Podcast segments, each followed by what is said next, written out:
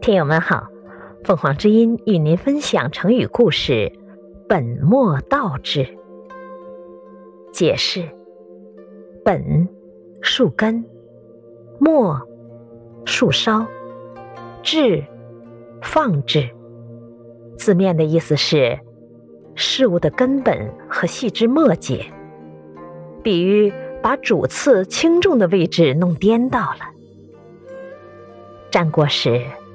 有一次，齐国的国王派使臣去访问赵国。使臣到了赵国，把齐王的信交给了赵威王。赵威王连看都没看，就亲切地问使臣：“齐国怎么样？今年收成好吗？老百姓生活的好吗？齐王的身体好吧？”使臣听了，心里很不高兴，对赵威王说。